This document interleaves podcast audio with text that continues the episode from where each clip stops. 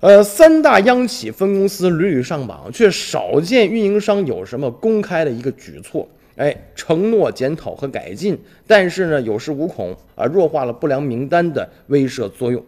据工信部网站四月三十号消息，二零一九年一季度，二十七家违规企业被纳入到电信业务经营不良名单。值得注意的是，中国移动一家分公司，中国电信四家分公司，包括天翼和咪咕等企业都是上榜了。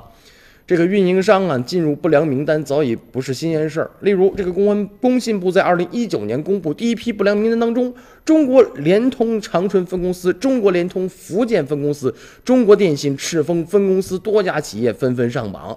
电信的经营不良名单是相关部门为了改善电信市场环境，进而进行的监督管理方式创新。那么一旦进入不良名单呢，就意味着经营存在着不规范，甚至是违法违规行为，意味着企业管理出现了问题。本应有着规范制度、良好机制的三大运营商也频频上榜，似乎有些不太正常。这三大企业运营商啊，作为国企，又是电信行业当中处于一个基础的地位，本应该是行业的定海神针。